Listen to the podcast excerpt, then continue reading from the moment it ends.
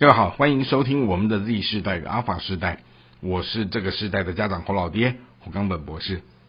随着社会趋势的演变，好，刚好我们的这个单元的节目走到了运动与生活，好，完全的扣连在今年的奥运会的啊这样的世界盛况。好，那我们透过这一次的奥运会当中，我们也能够恭逢其盛的去感受到这些年轻的台湾运动员他们优异的表现，好，甚至于世界各地的这些运动好手们，当他们撇除了运动赛事的输赢之外，他们怎么样在这样的一场又一场的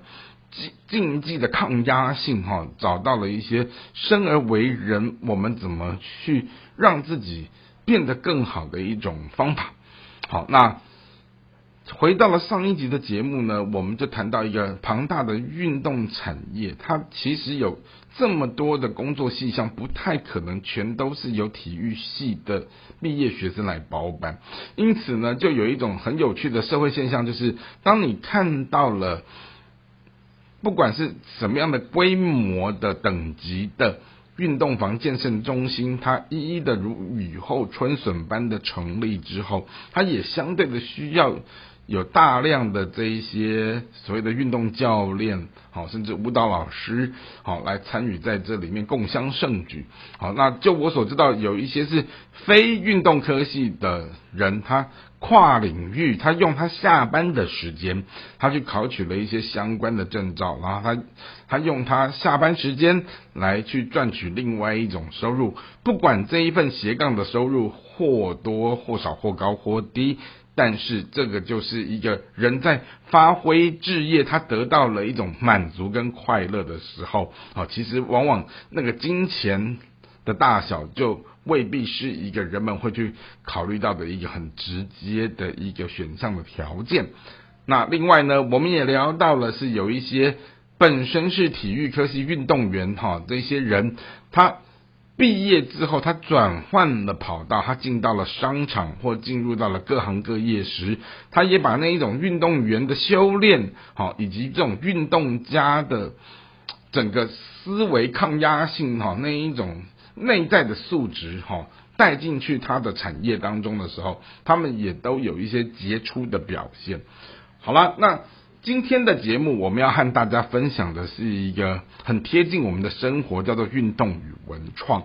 其实，好文化创意产业跟各式各样的东西在融合的过程当中，它就必须展现出那一个东西它的特质以及。它的魅力和它的色彩在哪里？好比说，我们把运动赛事，它它跟文创的活动整合在一起，或者是跟流行时尚扣连在一起，好，甚至于跟表演艺术串接在一起，好，乃至于一场运动，它里面会发生各式各样的这一些设备、器材、装饰品，我们把它设计成。周边商品来做贩卖的时候，这也是另外一个收入的来源的可能性。好，那最后呢，通常要办理一场极具规模的运动赛事的这些城市，它其实也可以扣连着观光啊，来去打造整体的国家形象以及软实力。就好像说，当年雪梨跟北京在争取申办奥运的时候，好。中国古老的古都北京，他为了要拿到整个奥运的申办权，他们可以请国家动摇国本去。把整个城市哈做一个很大的翻新跟改变啊，甚至于盖了一个伟大的呃体育场。那同样的，我们在回到台湾的时候，我们看到台北甚至于高雄啊，他们也陆陆续续有机会在承办这些大型的运动赛事或国际型的活动的时候，这也是在提高一个国家的软实力和它的能见度。好，所以呢，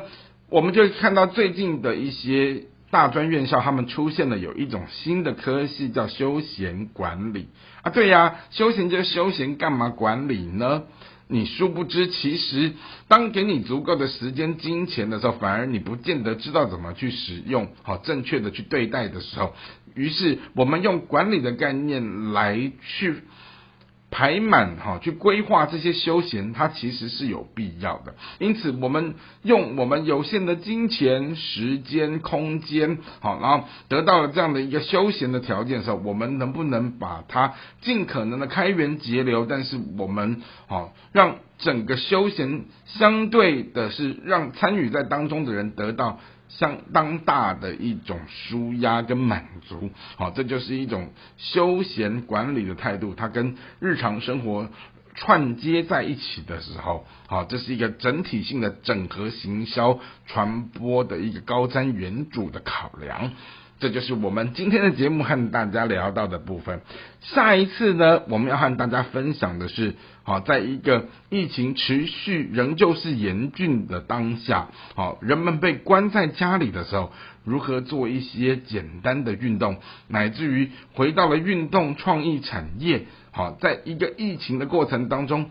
他们又在这里面创造出了哪一些让我们即使。人跟人之间不交流不传播，我们还是可以达到一种运动的